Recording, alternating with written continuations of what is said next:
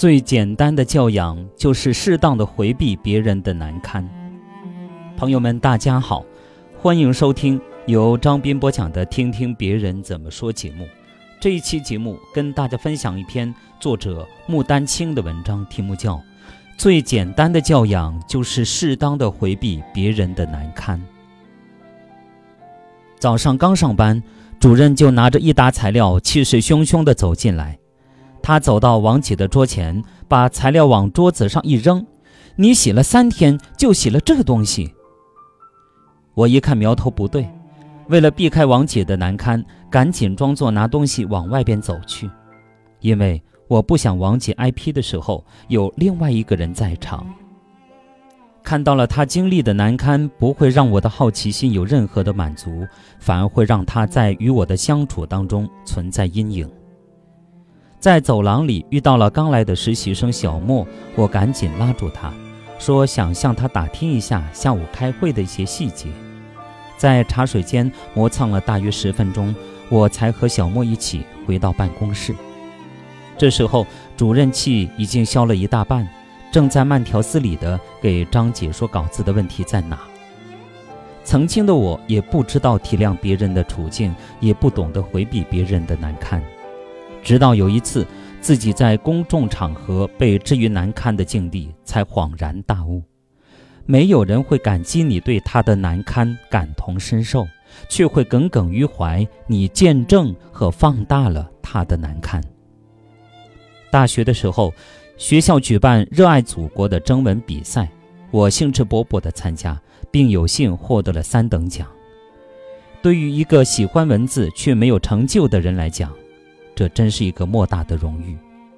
我兴冲冲地去大礼堂参加颁奖典礼，正好看到我们系里一个老师也在，便打招呼。没想到他看到我说：“你写的文章是那篇《美丽的祖国》吧？”不等我答话，他接着说：“写的真不怎么样。评委是为了平衡各系的得奖人数，才给你安了一个三等奖的。”当时坐在周边的人都听到了，同情地看着我。可是，当时我需要的不是同情，而是找个地缝钻进去。有时候被批评、被训斥，并不是最难受的，被很多人看到才是最让人无法接受的。自此，我终于明白，没有人希望自己不光彩的一幕被很多人看到。遭遇难堪的时候，需要的不是安慰和义愤填膺，需要自己的内心独自去面对。见证难堪的人越多，难堪的程度也就增加了几分。遭受难堪的人，未免会心生怨恨。很久前曾听到过这样一个故事：一个年轻人和一个老教授走在路上，看到学院的另外一个年轻女老师走在前面。她身着剪裁得体、凹凸有致的旗袍，穿着银灰色的高跟鞋，走在刚下过雨、还有些湿滑的路上，摇曳生香，令人心旷神怡。他们静静地跟在后面。突然，女教师因为地滑摔倒了。年轻人第一反应就是上前去扶起来，老教授却一把地拉住她，躲在了树后边。他们看到女教师先左右的看了看，然后立刻起身走开了。年轻人很奇怪，平时教授不是一个冷漠的人，特别热心的帮助别人，为什么今天却不让他上前帮忙呢？于是他问教授：“为什么不让我上前去帮忙呢？”教授说：“如果你出了丑，你希望别人看到吗？”年轻人摇了摇头。老教授说：“如果他自己无法站起来，我们肯定要去帮忙。但是他只是滑了一脚，弄湿了衣裙，自然不想被别人看到。”年轻人立刻明白了，有时候无视也是一种关心。看到别人难堪，不懂得回避，并不是真性情的表现，而是透露出一个人可怜的低情商和情绪管理能力。在美国曾经发生过因为不懂得回避别人的难堪而引发死亡的事情。在庄严肃穆的婚礼上，新娘子突然放了一个很响的屁，所有的嘉宾都哄堂大笑。甚觉羞辱的新娘难堪至极，当场突发心脏病猝死。在新娘遭遇难堪的时候，如果宾客们考虑到这一天对新娘的巨大意义，对她多一些尊重，对她的行为多一些无视，或许悲剧就可以避免了。你以为自己没有恶意，殊不知当事人却十分的在意。在别人难堪出洋相的时候，发出笑声和嘲弄，不仅是非常无理的行为，甚至被当成人格侮辱。有教养的人，不仅对别人的难堪视而不见，甚至会牺牲自己的利益，避免别人陷入难堪的局面。一老人骑三轮的时候，不小心的蹭了路边停的一辆路虎。老人虽然不知道这辆车是什么牌子，值多少钱。但是他知道，即使是一辆普通的轿车，凭自己的经济条件也很难赔得起。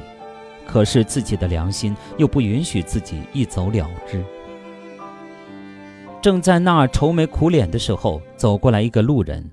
路人看了看大体情况，回头问老头：“老人家，你赔得起吗？”老人摇摇头说：“赔不起。”路人说：“赔不起还不跑？”等人家来找你呀！老人欲言又止，最终还是一步三回头的走了。等老人走远了，这名路人拿出钥匙，开着路虎走了。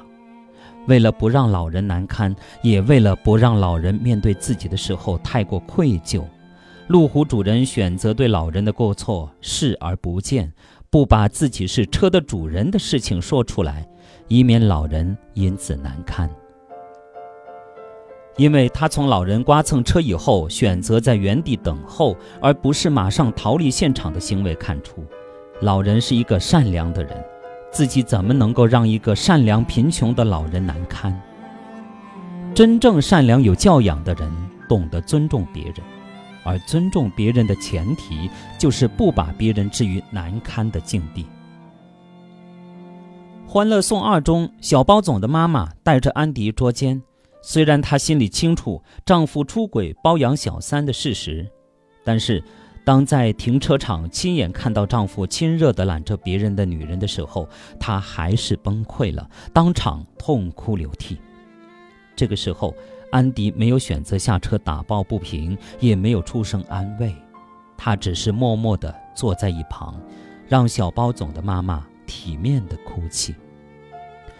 当小包总的妈妈冷静下来的时候，她感动地对安迪说：“安迪，你真是有教养的孩子。当别人难过难堪的时候，给他发泄情绪的空间很重要。你只要做一个安静的倾听者、守护者就好。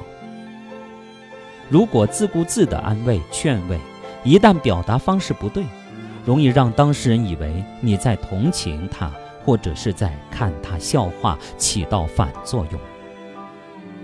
而且我们都已经是成年人了，你随口说出的那些道理，他们何尝不懂？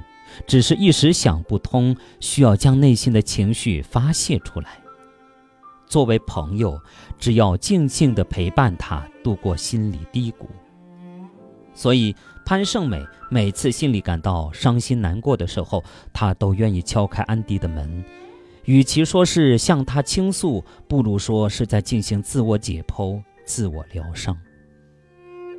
在人的一生中，你的精明、你的财富，并不一定能够得到别人的真心的称赞，但是你对别人的理解和体谅，一定可以让他时时温暖。不幸的遭遇难堪，就像是伤口，需要慢慢的愈合。梁晓声说：“文化是什么？简单来说，文化就是根植于内心的修养，无需提醒的自觉，以约束为前提的自由，为别人着想的善良。为别人着想，不仅要锦上添花，更重要的是雪中送炭。”在别人经历难堪的时候，给别人空间和时间自我消化和修复，就是最好的雪中送炭。教养是家庭教育、学校教育和社会教育不断发挥作用、培育而成的行为习惯。而最简单的教养，就是适当的回避别人的难堪。好朋友们，感谢大家收听由张斌播讲的《听听别人怎么说》节目。刚才与您分享的是发表在微信公众号“睡前读一本书”作者穆丹青的文章，题目叫《最简单的教养就是适当的回避别人的难堪》。感谢大家的收听。